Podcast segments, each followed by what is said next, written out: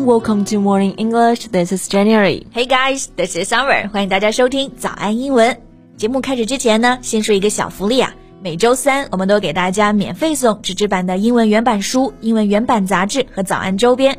大家微信搜索“早安英文”，私信回复“抽奖”两个字，就可以参加我们的抽奖福利啦。没错，这些奖品呢都是我们老师为大家精心所挑选的，是非常适合学习英语的学习材料，而且是你花钱都很难买到的哦。所以坚持读完一本原版书、杂志，或者是用好我们的早安周边，你的英语水平一定会再上一个台阶的。快去公众号抽奖吧，祝大家好运！哎，Jane，你平时经常看直播吗？嗯，I think it depends on what kind of live streaming you're asking. For football, table tennis, or other sports event, I'll always watch it live. But as for live shopping, I seldom watch it. right, you're into all kinds of sports，各种球类的比赛啊，我们这呢不管多晚都会守着看直播。但像直播带货这种购物，你就不会看了。对，That's right。那现在直播已经成为我们生活当中的一部分了。嗯，那在这里呢，直播的英文就是 live streaming，live，L I V E。就是生活居住的那个单词，但是注意发音是 i 的这个双元音，live live streaming stream s t r e a m live stream 就是在线直播的意思。嗯，对，比如刚刚说的直播带货，we can just say live stream shopping, and it can also be used as a verb. For example, he live streamed the whole accident. 这个 live stream 也可以直接做动词，表示呢他直播了整场事故。 对，那讲到直播事故，最近呢，B 站上就有一场直播涉及违法了。Recently, police have detained a doctor who was suspected of live streaming a gynecological surgery of a female patient. 是的，有位男医生啊，疑似是在平台上直播妇科手术，现在已经被警方抓获了。那整件事情让人就觉得特别恶心，同时也特别害怕。Let's talk about that in today's podcast. 那我们今天给大家整理的笔记呢，大家可以到微信搜索“早安英文”，私信回复“笔记”两个字来领取我们的文字版笔记。So first, let's take a look at this word, gynecological。这个词呢，口语当中用的比较少，大家知道是什么意思就好了，指的就是妇产科的 gynecological。刚刚我们说的 gynecological surgery 指的就是妇科手术，right? Or we can say gynecological operation。手术啊，这个词可以学一学啊，有两个同义词，一个可以说 surgery，还有 operation 都可以。So the doctor was suspected of live streaming the operation of a female patient. Be suspected of 这个词组指的就是疑似是有嫌疑的。对，因为这名医生非法直播，现在呢，警方已经将他拘留了。那这里的拘留，we use the verb detain。 it means to keep someone in an official place, such as a police station or a prison. Yeah, and there's another verb we can use, arrest.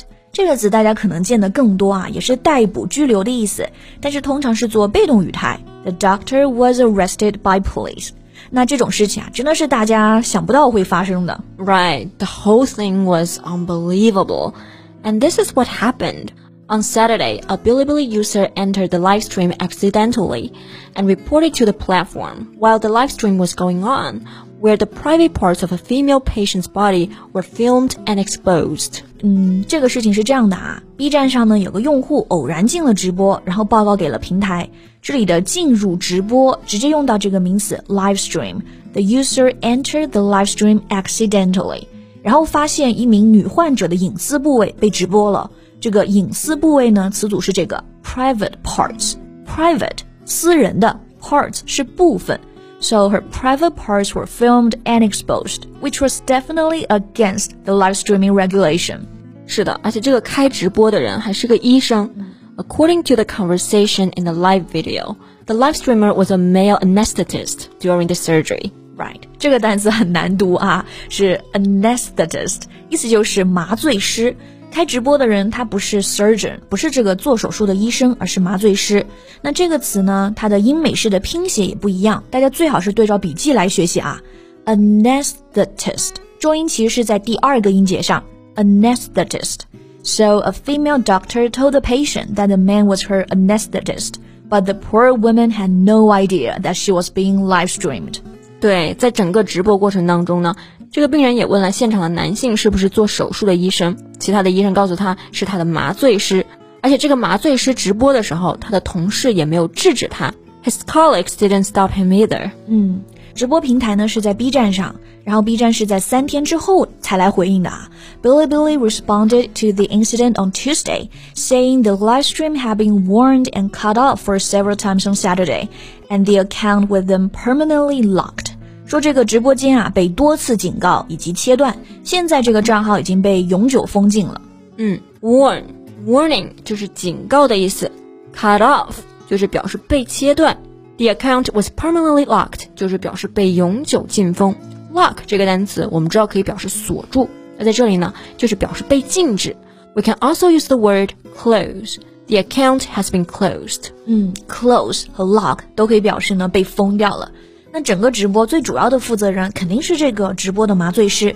但是啊，其实从有用户举报到平台回应，中间还是隔了好几天呢。所以也有人说，这个平台也有很大的责任。平台就是 platform。The platform should also take responsibility because it needed to deal with the live stream immediately instead of stepping in after it had gone viral. Step in。Step 就是台阶、迈步子那个 step。Step in 表示呢干预、介入。Yeah, and actually, this was not the first time that improper videos have been appeared on Bilibili.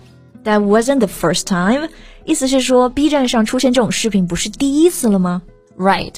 On Monday, a Bilibili user disclosed that a surveillance videos from public places such as schools and hospitals had been released on the platform.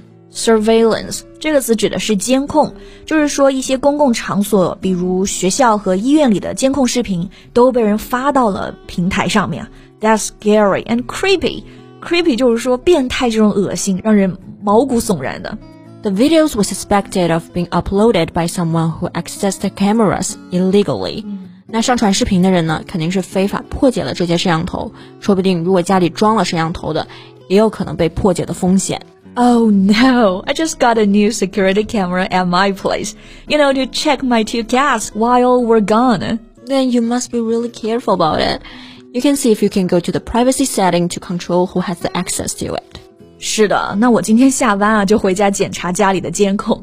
那像我们家里的监控呢，通常就不用 surveillance 这个单词，而是直接可以用 security security camera。对。 那对于这些不法视频违法直播，一定要加大惩罚力度。If improper activities occur, punishments shall be enforced. Punishment 这个单词就是表示惩罚，动词是 punish。Enforce 指的就是要强制执行。Right.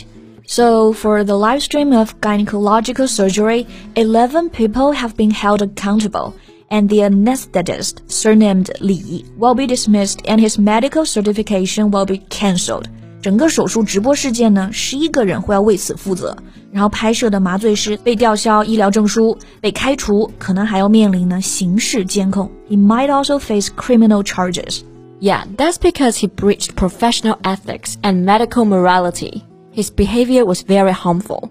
那刚刚说到的 professional ethics 就是职业道德，medical morality 就是医德。嗯，那这个直播的医生完全没有医德，没有职业操守。是的。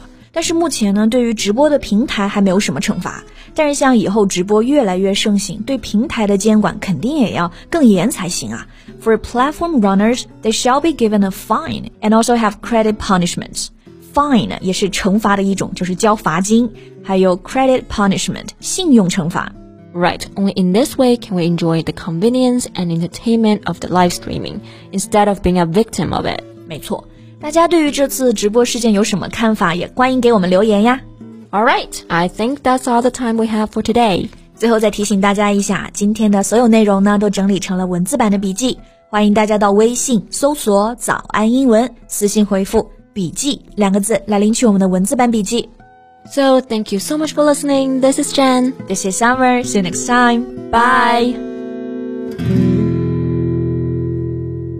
This podcast is from Morning English. 学口语就来早安英文。